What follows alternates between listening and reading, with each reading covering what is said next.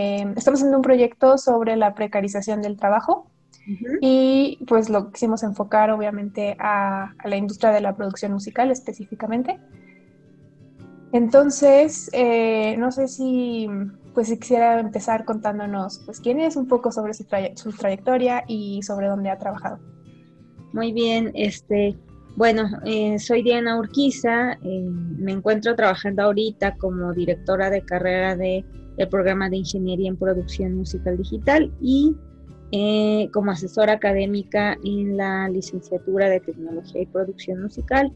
mi trayectoria ha sido pues bastante amplia.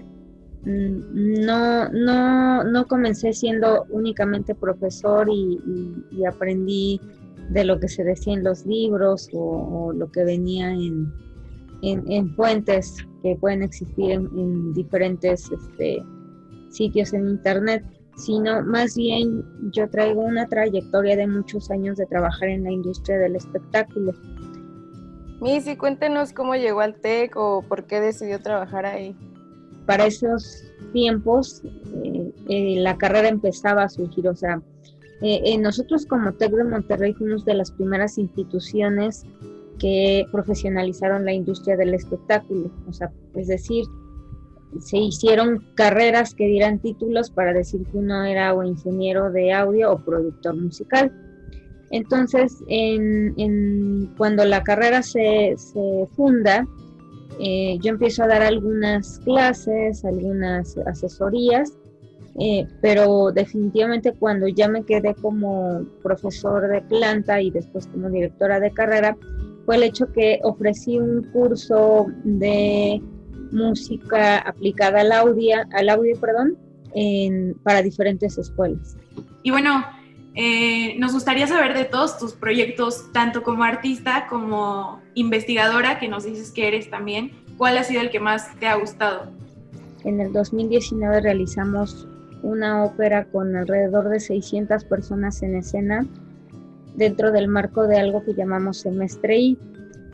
El semestre I es un semestre en el cual solamente trabajamos sobre un proyecto. Esto es muy importante porque trabajamos con las universidades eh, o con los institutos eh, nacionales de artes, es decir, con el INVAL y el Centro Nacional de las Artes, o sea, los, los cantantes, los, los bailarines, los estudiantes de producción musical mismos, que son los que se encargaron de producir todo, este, pudieron convivir de la mejor manera y tener un producto, pero de primer nivel. Entonces, ese proyecto fue el que más he disfrutado hasta el día de, hoy y fue en, el, en, el, semestre agosto, 10, eh, agosto del 2019. Fue de los que más, más he disfrutado o sea, suena súper, súper padre, de verdad. Sí, me, me, emocionó todo lo que dijiste y mira, yo ni siquiera vi la, la ópera. Yo estoy completamente de acuerdo, suena muy, muy emocionante. También porque no era solo audio, ¿no? O sea, eran, eran varios aspectos y creo que fue toda una experiencia. Em, y veo también pues que, que, usted se ha desarrollado en varias áreas dentro de la industria tiene mucha experiencia profesional. Entonces, me gustaría preguntarle cuáles han sido em, algunas dificultades a las que se ha enfrentado en esta industria y cómo las ha superado. De las problemáticas generales es cuando uno trabaja con artistas, con músicos, con creativos, con gente que se dedica al arte, eh, tendemos a asumir que todos tenemos la razón. Aquí hay que tener mucha destreza, mucha habilidad y también pues ese tacto para que las personas se sientan a gusto con las em, eh, con, todos los elementos para que ellos puedan trabajar a gusto. Eso es muy importante. Podría hablar de género, pero en realidad eh, sí hay pocas mujeres en la industria. Sí es una industria donde un 95% son hombres trabajando pero también reconozco que hay muchas mujeres que tienen una capacidad pero asombrosa de mover al mundo en la industria del espectáculo. Hay varias cosas también, eh, una que van a encontrar recurrente como para puntualizar finalmente, es que nos piden a veces trabajar en lugares donde no, no hay condiciones para hacerlo. Este, o no se cuenta con el equipo, o esto yo he hablado de la vida profesional separada del TEC, porque el TEC provee todo y no nos ha faltado equipo ni nada para poder proceder. Eh, pero, por ejemplo, cuando uno trabaja eh, por fuera con, alguna empresa, pues no se dan las, las condiciones óptimas. Y, creo que las condiciones óptimas es muy difícil que se logren a un 100% en, en nuestro país.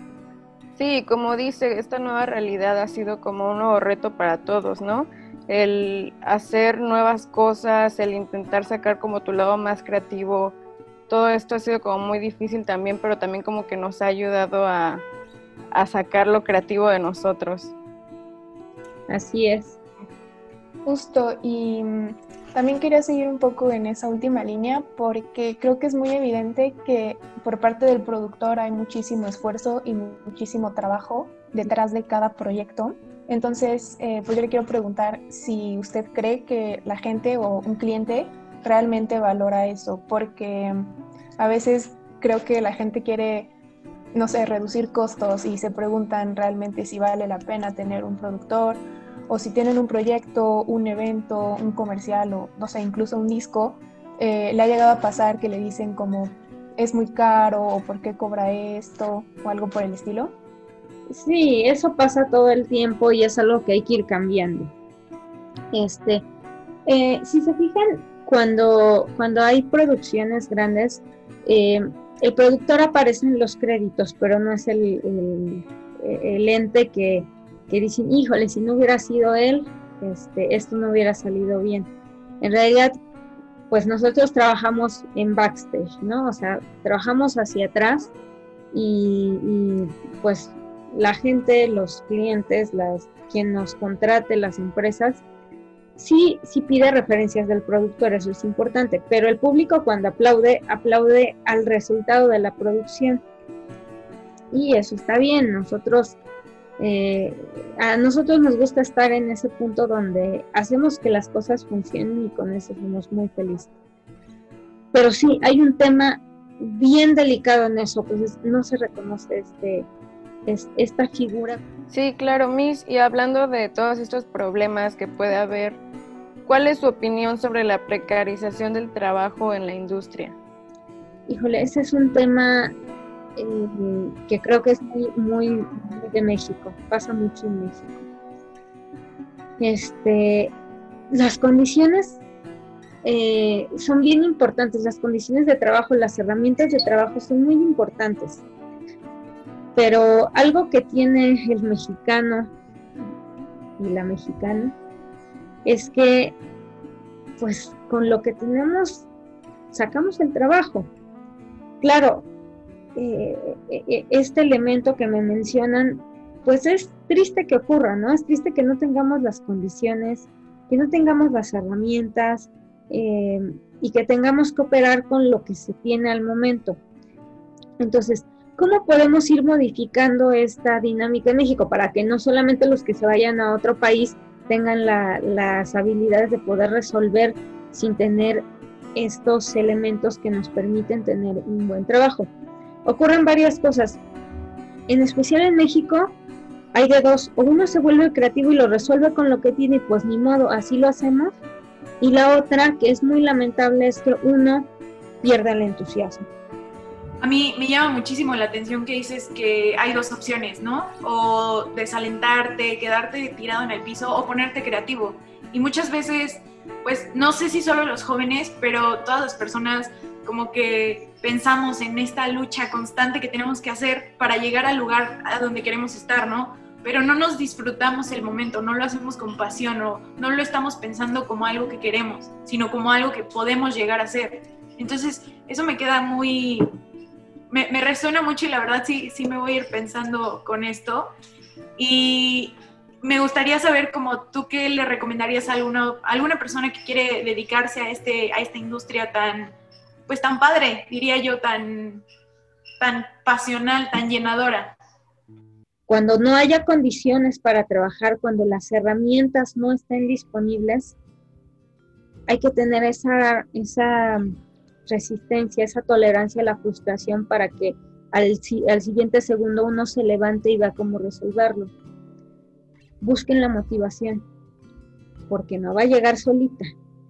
Este, y hay que tener mucha tolerancia a la frustración en estos momentos, pero también tener esa habilidad para buscar soluciones, no solo para nosotros como individuos, sino para la comunidad, para nuestra comunidad tech, y no solo para la comunidad tech, sino para el país, ¿no? O sea, es, es, nuestra obligación como estudiantes, como universitarios. Y bueno, yo creo que con esto, no sé si, si, si tengan algo más. No, por compartirnos todos estos consejos y pues también por darte el tiempo, ¿no? De, de estar aquí y también darnos el espacio para poder este, entrevistarte. Y yo, bueno, yo sí voy a estar aplicando esos consejos, la verdad. No sé si em, tengas tus redes o tu página o, o, algo para que podamos seguir tus proyectos y también para que pues todos los interesados te sigan. Claro que sí, este, en, eh, digo, se los menciono aquí, eh, en mi página es www.dianaurquiza.org de organización.org Ok, gracias, Miss. Muchísimas gracias, Diana, de verdad. Sí, muchas gracias por su tiempo. Un bonito día, hasta luego.